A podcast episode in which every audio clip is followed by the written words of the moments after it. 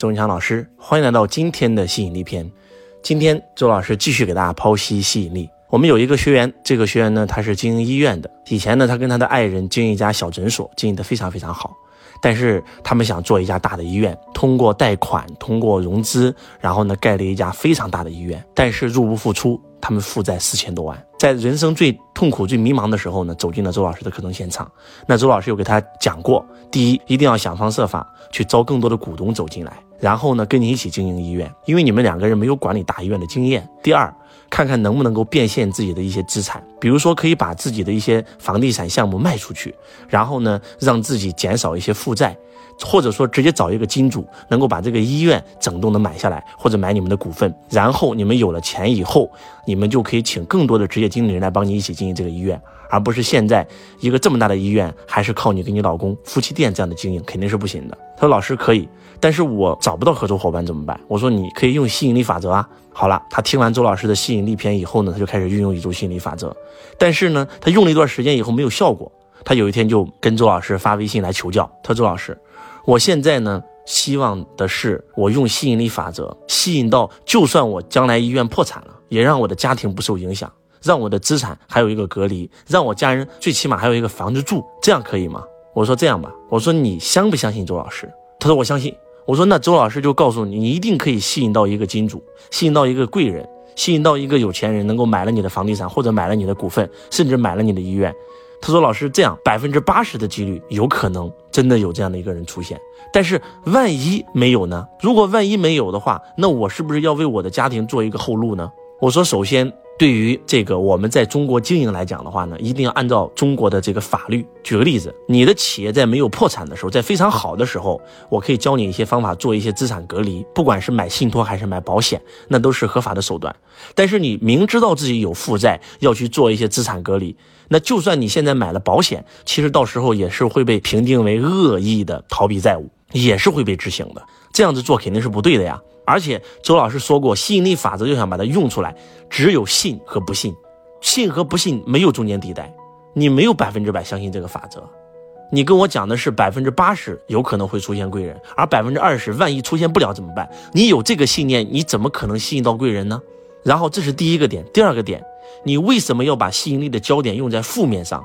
啊！我要吸引我破产以后，让我的家庭不受影响。那你把吸引力法则为什么要放到负面上呢？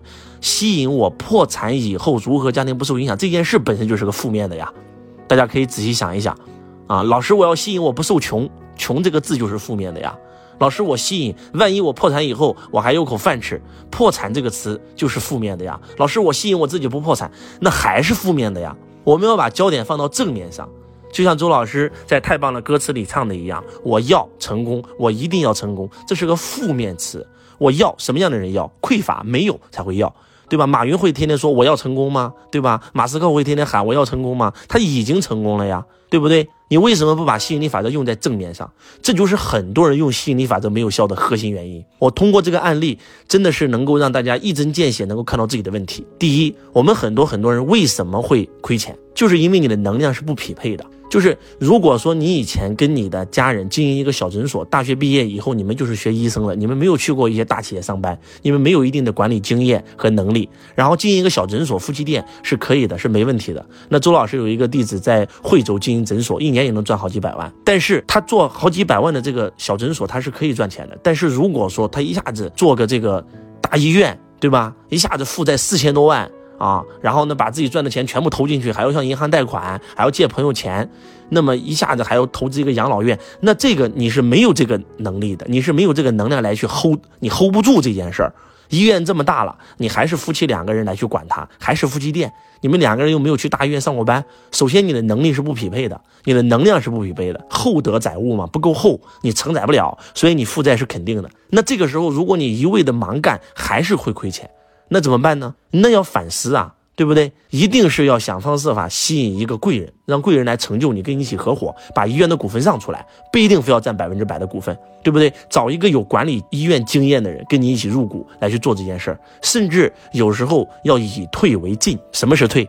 退就是变卖一下自己的资产啊！你们可以仔细想象一下，无债一身轻啊。当一个人负债几千万，跟一个人兜里有几百万存款的时候，那个能量场是完全不一样的。其实我们很多人并不负债，是自己把自己非要折腾成负债了。周老师有一个学生就是这样的啊。这个樊子琪以前在北京也是周老师的弟子，以前就是开这个厂的。后来呢，炒外汇亏了很多钱，工厂也亏了很多钱。老师，我现在负债两三百万，我特别痛苦。我一算，你在北京有两套房，你怎么叫负债呢？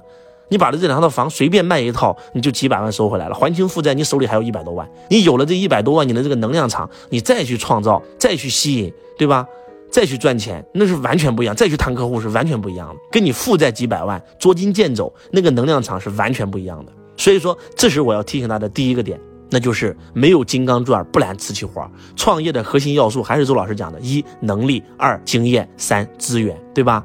能力，你的这个营销的能力，你的管理的能力，你的领导力，对吧？然后第二，你的这个经验，你必须要想做大医院，一定要在大医院里上过班。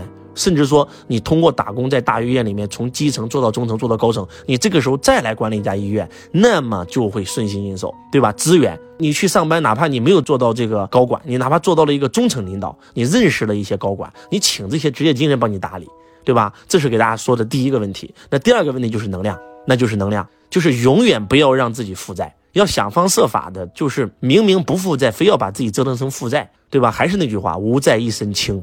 一个人负债几百万的能量场出去谈客户，跟兜里面有几百万的存款那是完全不一样的。想方设法减少自己的负债吧。那第三点，那就是永远要把吸引力法则放在积极正能量的事儿。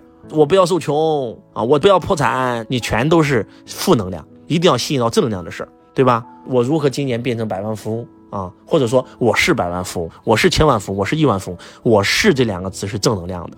那最后一个点呢，就是。要百分之百相信，不能说老师我只相信百分之八十。你相信百分之八十，哪怕你相信百分之九十九点九九，在宇宙吸引力法则里面，这叫不相信。因为信和不信没有中间地带，信就是信，不信就是不信。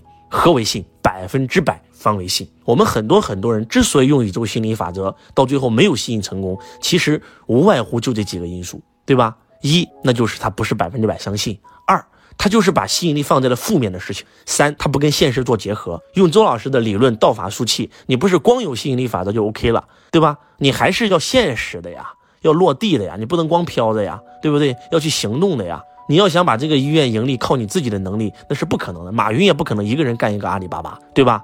如果没有通用电气的关明生加入，如果没有这个魏哲这样的职业经理人加入，如果没有蔡崇信，如果没有这些孙正义这些非常顶级的人来帮助他，他不可能成就今天的阿里巴巴。所以，希望今天的吸引力法则篇能够为你们带来一个负面的提醒。你可以去审视一下，你用宇宙吸引力法则有没有过在吸引负面？吸引负面会产生反噬的。永远要把焦点放到正能量的事上。希望今天的分享能够对你有帮助。我是。周文强老师，我爱你，如同爱自己。